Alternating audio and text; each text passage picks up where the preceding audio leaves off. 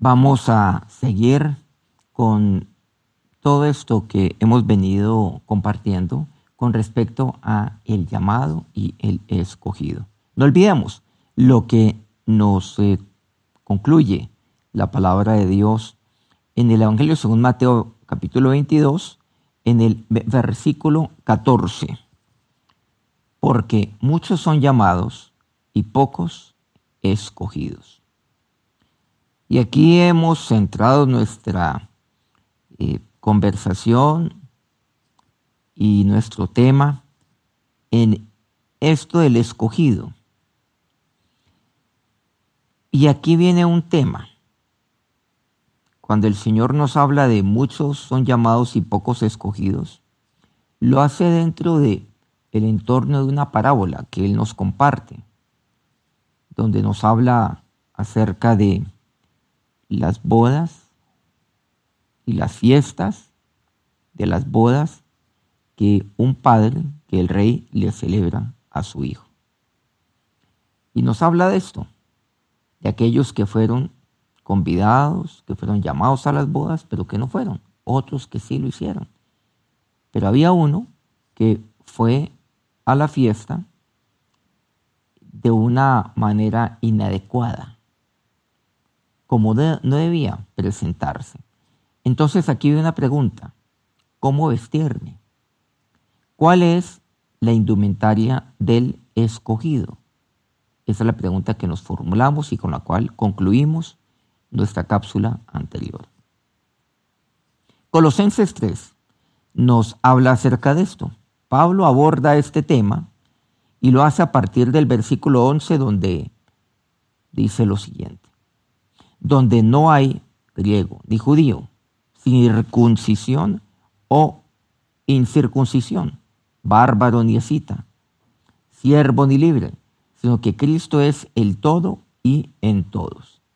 Vestíos pues como escogidos de Dios, santos y amados, de entrañable misericordia, de benignidad, de humildad, de mansedumbre, de paciencia soportándoos unos a otros y perdonándoos unos a otros, como dice aquí, si alguno tuviera queja contra otro. De la manera que Cristo os perdonó, así también hacedlo vosotros.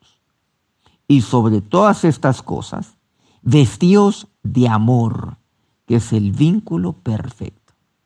Y la paz de Dios gobierne en vuestros corazones, a la que asimismo fuisteis llamados en un solo cuerpo, y sed agradecidos.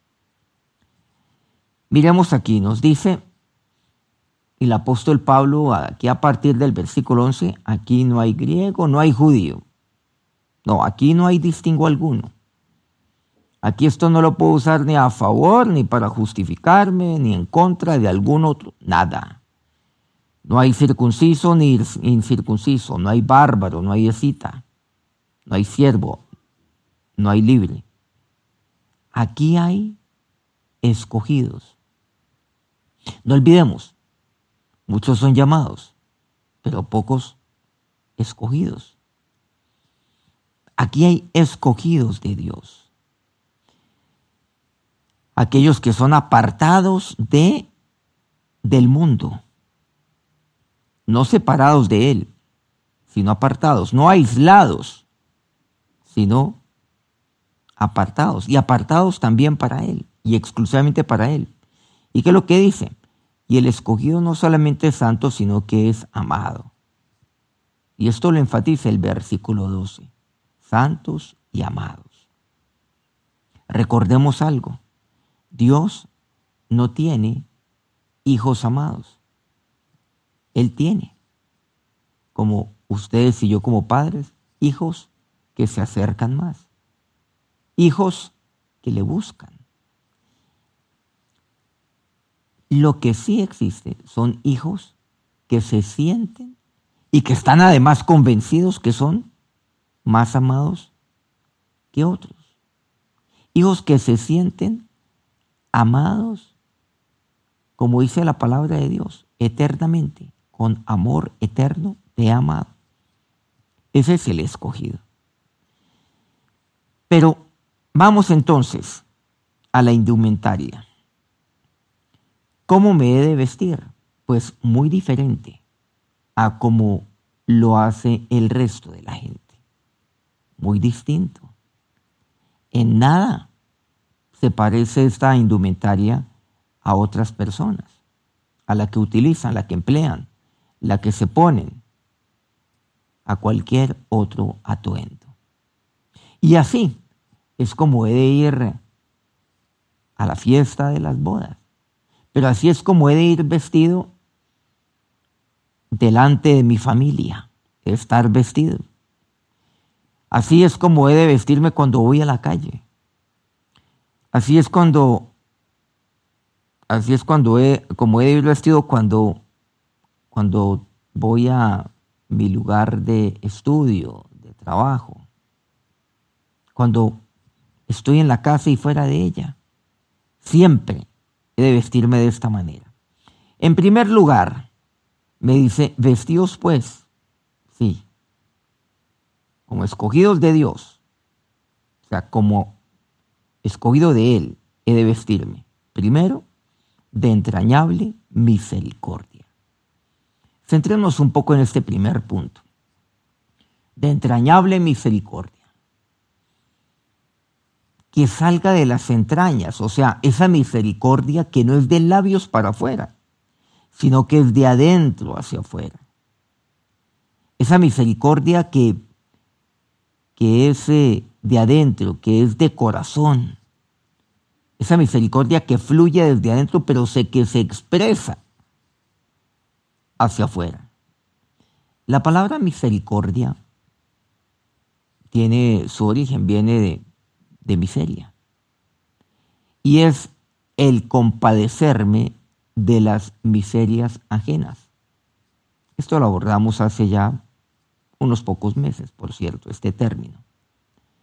Pero hay que refrescarlo, hay que recordarlo.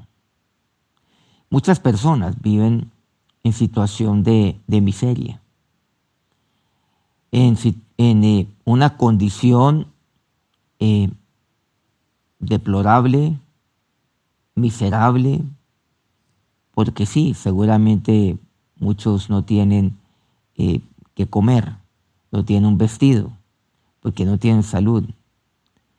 Pero igualmente miserable es aquel que sí que no puede conciliar el sueño. Aquí mencionamos algo, por cierto, porque no tienen salud. Independiente de que tenga o no tenga a su haber y cosas materiales. ¿Qué tan horrible es eso? Eh, entonces está en una situación de miseria,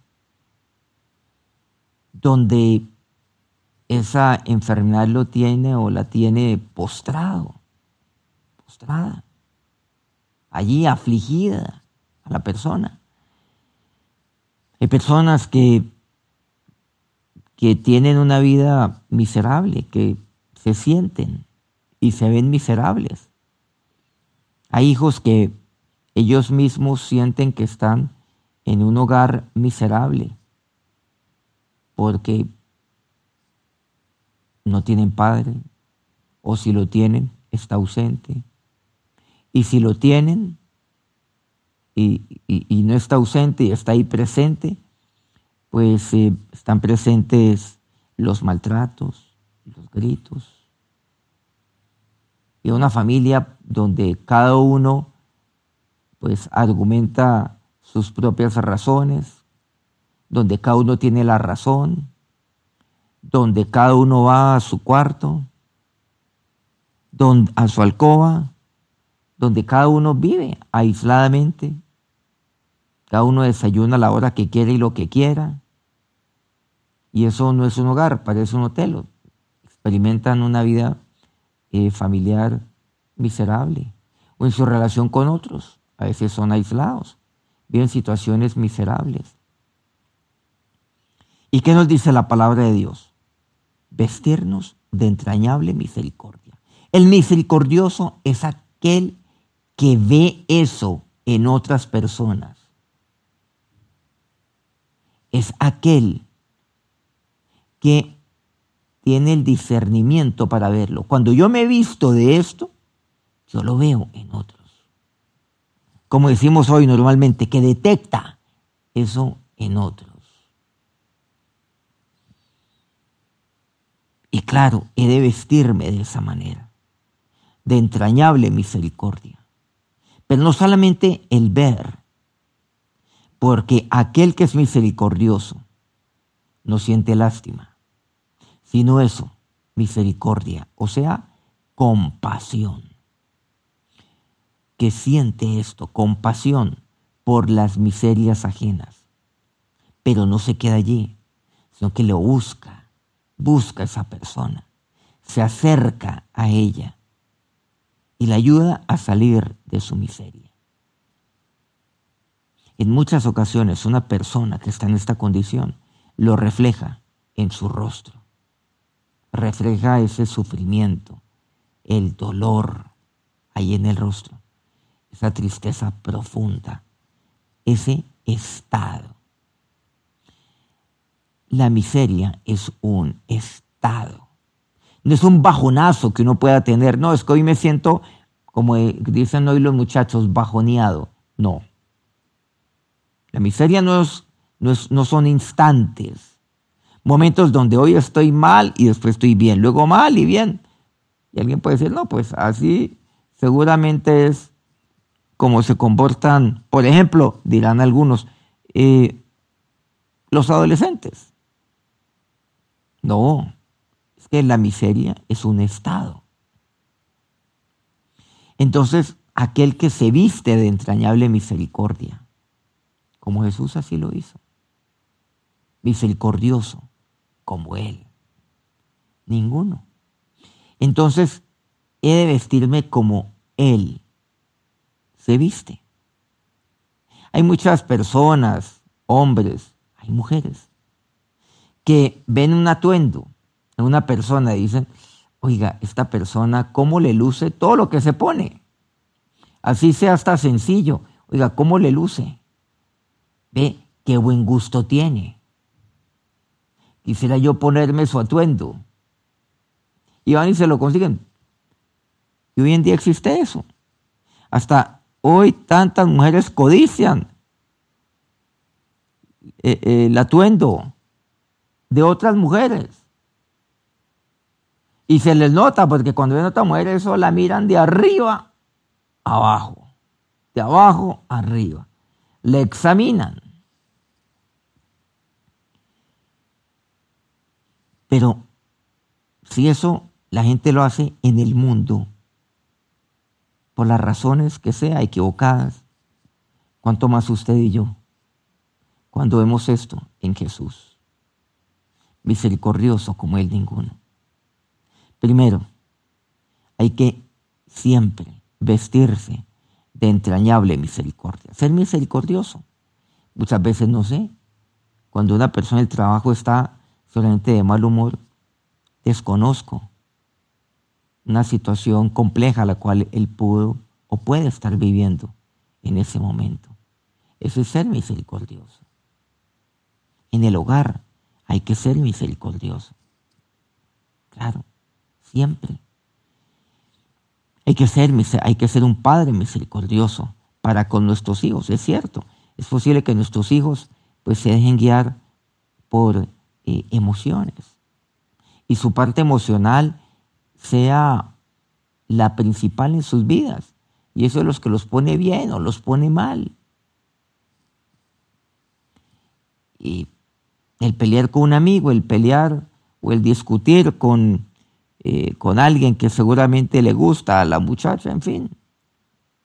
Pero hay que vestirse diferente, de entrañable misericordia. En segundo lugar, nos expresa aquí este mismo pasaje de Colosenses 3, allí seguido en el versículo 12, de benignidad. Muchos de los puntos que vamos a ver ahora, o algunos, pues tienen que ver con eh, el fruto del Espíritu Santo, que el mismo apóstol Pablo nos comparte y nos enuncia cuál es el fruto del Espíritu. En Gálatas 5, no olvidemos, 22 al 23, que el fruto del Espíritu es amor, gozo, paz, paciencia, benignidad, bondad, fe, mansedumbre, templanza. Aquí estamos hablando de benignidad, vestirse de benignidad, no salir sin ser benigno con todos Aquí no puede haber excepción. Amor, gozo, paz, paciencia, benignidad, bondad, fe, mansedumbre, templanza. Es esto. El ser benigno es el hacer el bien a otros. Vestirme de tal manera que yo haga el bien la palabra de Dios, concretamente nuestro Señor, pues así nos lo compartía. Y lo hacía pues de una manera muy clara en su palabra. Recordemos aquel eh, pasaje de la, eh, del momento en el cual el Señor compartió lo que conocemos como el sermón del monte.